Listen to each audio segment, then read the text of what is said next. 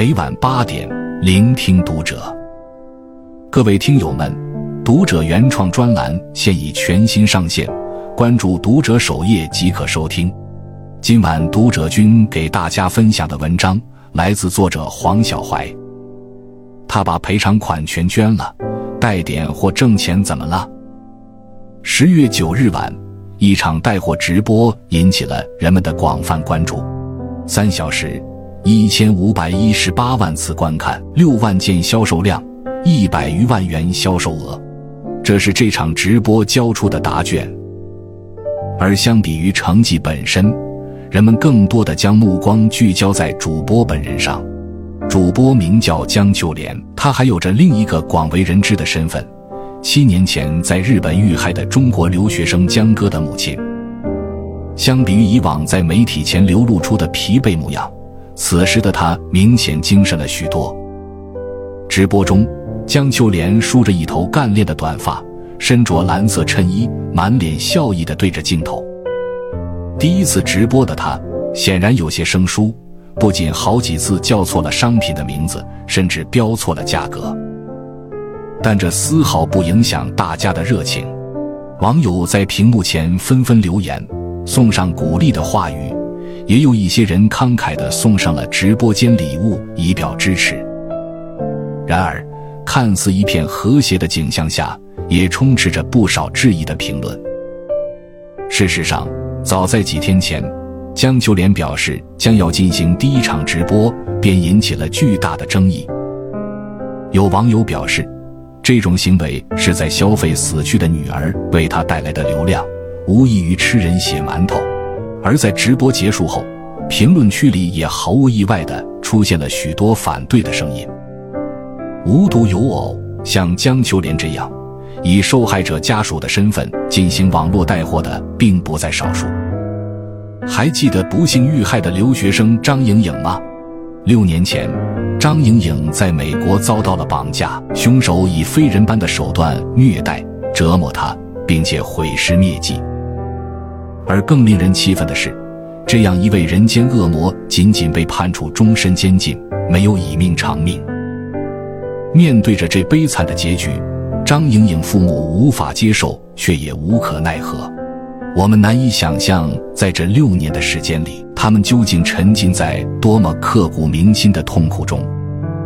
然而，在前段时间，这样一对可怜的父母却不幸被骂上了热搜。原因只有一个：张莹莹的父亲开始直播带货了。这和乞丐有什么区别？吃相很难看，请停止消费死者的行为。面对着铺天盖地的骂声。张莹莹的父亲也只是默默吞下，无奈地说道：“我也是为了生活。”与他们处境相同的，还有遇害南京大学生李某月的父亲、离世艺人乔任梁的父母等等。他们都遭遇了中年丧子的剧痛，却又都无一例外的遭到了不同程度的网暴。而这也引申出一个问题。受害者家属直播带货，真的能跟消费死者画上等号吗？正所谓天下熙熙，皆为利来；天下攘攘，皆为利往。作为近几年的风口，很多人通过直播带货赚得盆满钵满，这也引得许多人入局，想要瓜分蛋糕。然而，这几年直播带货中出现的乱象实在不少，为了博眼球。主播们可谓是八仙过海，各显神通。有的人为了让自己的产品与众不同，不惜以违反常理的方式宣传自己的商品，什么长在树上的西瓜、菠萝，种在地里的鸡蛋，还有长在树上直接去壳的核桃。这一系列神操作可谓是把网友们的智商按在地上摩擦。这种在产品端做手脚的营销方式，在早期的确取得了一定的效果，但在网友们审美疲劳后，立马降了热度。于是，大家便绞尽脑汁的在运营端内卷，而最常见的便是消费观众的情怀。正如前段时间翻车的网红梁山梦阳，早在二零一八年。他就凭借着一张朴素的照片火遍了网络。没有浓妆艳抹，没有过度打扮，一双黑溜溜的大眼睛，一袭乌黑亮丽的头发，仿佛让人看到了世间最纯真的模样。出于人们对他的喜爱，梁山孟阳迅速火了起来。在视频里，他向网友讲述自己的悲惨身世，说自己被迫辍学打工，不幸被骗，只得又回到村里做食品为生。看着这惹人怜爱的面庞，再加上周围显得破败的环境，很多网友便信以为真。正是出于这份同情，孟阳迅速火了起来，坐拥三百六十万粉丝的同时，收入也是只增不减。然而，就在上个月，事情有了一百八十度的大反转。梁山公安发布通报，称梁山孟阳系通过打造人设。剧本摆拍等方式骗取同情，涉嫌虚假宣传。而更让人心寒的是，孟阳的账号属于团队化运作，光是请来的职业水军就有一千五百多个。此时的网友们才发现，自己的爱心已然成了他人口中的韭菜。在这个自媒体发达时代，流量便是最宝贵的资源，有了流量，便有了创造财富的可能。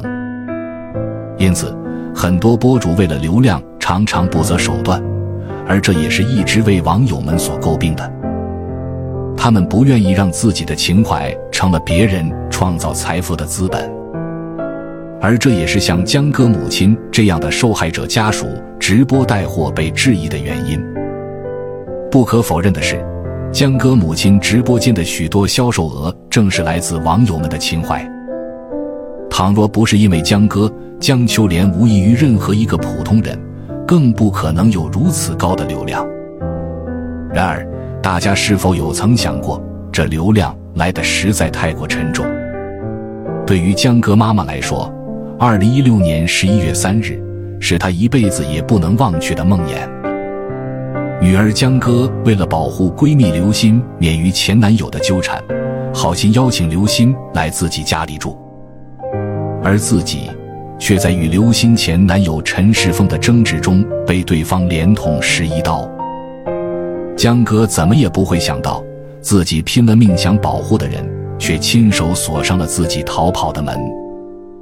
这一噩耗传到江哥妈妈那里时，她崩溃的嚎啕大哭，此后的每一天都像刀子一样，深深的刻在他的心间。然而，由于案发的在日本，依据当地法律。杀人凶手陈世峰只被判了二十年的监禁，用二十年的自由换取一条鲜活的生命，换得江歌母亲余生所有的痛苦，这显然是他无法接受的。而更让人寒心的还在后面。案发后，江秋莲一直想要和案发的另一位当事人刘鑫一家联系，可却不止一次遭到了拒绝，他们都对江秋莲避之不及。为了与刘鑫一家对话，江秋莲决定借助舆论，她在微博上公布了刘鑫一家人的住址、单位与联系方式。诚然，这一行为本身不值得提倡，但对于走投无路、情绪崩溃的江秋莲来说，或许是当时能想到的唯一办法。而此次行动换来的是刘鑫母亲冷漠的答复：“你女儿命短，跟俺闺女没关系，不要再联系我们了。”相比于刘鑫母亲的无情，刘鑫的一系列行为更是在江秋莲的伤口上撒盐。他在微博上细致地描绘当年的案发情况，甚至不惜一切地编制有关江歌的谎言。他还向江秋莲邮寄了一只被剖开了脖子的鸽子，用谐音的方式隐喻了死去的江歌，不断撕开江秋莲的伤口。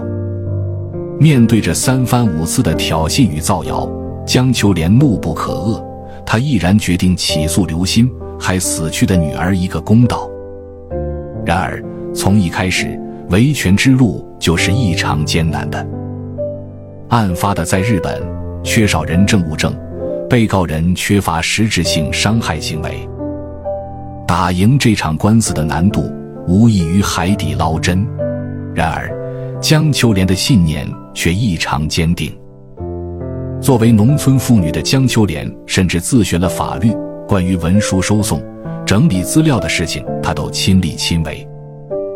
他不仅要起诉刘鑫，还要等待二十年后陈世峰出狱，继续与他做法律斗争。终于，在二零二一年十二月，也就是江歌遇害后的第五年，城阳区法院宣布，被告人刘鑫需赔偿江秋莲各项经济损失及精神损失费六十九点六万元。这是属于江歌母亲的胜利，这是对于死者最好的告慰。然而，即便如此，也无法改变江歌一家悲剧的事实。逝者已逝，而活着的人便在日复一日的思念中蹉跎了岁月。江秋莲深知自己的流量都源于女儿江歌的影响力，因此她非常小心地注意自己的一举一动。法院判决的赔款，江秋莲一分钱都没有拿，而是全部捐给了公益机构。他希望女儿能以这种方式帮助到更多的人，而对于直播带货，江秋莲似乎也明白，这在一定程度上有些消费江歌，因此她表现得十分谨慎。早在几个月前，江秋莲便在视频中询问网友：“如果我哪天直播带货了，你们会怎么看我呢？”而在自己直播结束，有网友表示将要继续支持他时，江秋莲则说道。只要不是恶语相向，我都感激您。以往在媒体面前表现的坚毅的江秋莲，在正式直播时却显得十分局促。他不止一次地告诉网友理性消费，不用刷礼物。或许他也不想借着受害者母亲的标签盈利，而是想要实实在在带给观众好物，堂堂正正地赚钱生活。而在直播结束后。江秋莲第一时间更新了朋友圈，告诉失去的江歌，自己迈出了这一步。这一步饱含着跨越偏见的勇气，这一步也是重新开始的标志。它象征着为了维权疲于奔波的江秋莲，终于可以抽出空来，重新回归生活。托尔斯泰曾说：“幸福的家庭千篇一律，不幸的家庭各有各的不幸。”而我们能报以最大的善意，便是不要用自己的幸福去轻视他人的不幸。关注读者，感恩遇见。